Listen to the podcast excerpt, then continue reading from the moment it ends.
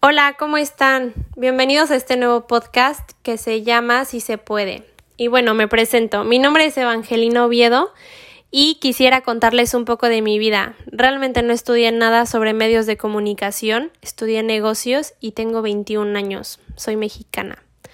Pero lo que trataré de mostrarles en este nuevo espacio es la fórmula para que tú mismo encuentres paz y felicidad plena. La realidad es que todo esto se logra de la mano de Jesús y de nuestra Madre María. Así que para recordar de dónde venimos, te invito a que cierres los ojos y simplemente escuches lo que te diré. El día de hoy tenemos la gracia de poder ver, escuchar, sentir, comer, y todo esto gracias a que Dios nos regala un día más de vida. Él nos creó a su imagen y semejanza.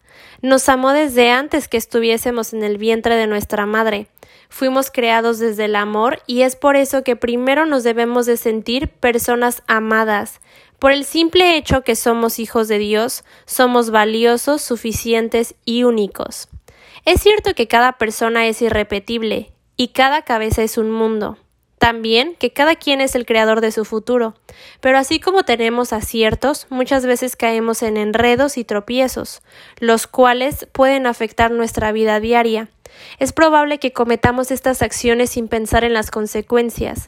Todo esto pasa cuando nos dejamos llevar por impulsos, deseos y acciones inmediatas. Es una realidad que estos enredos suceden más a menudo cuando no escuchamos las señales que nos manda Jesús.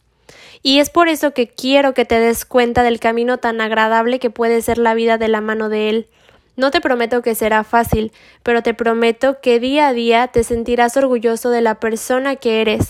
Lo que te contaré en los próximos episodios será un viaje por varios temas que hoy en día los jóvenes podemos pasar, pero no encontramos la mejor salida a cualquier situación. Al final de escuchar esto, quiero que te quedes con que cada acto que se presenta en tu vida tiene un propósito. Simplemente es poder tener la capacidad de resiliencia.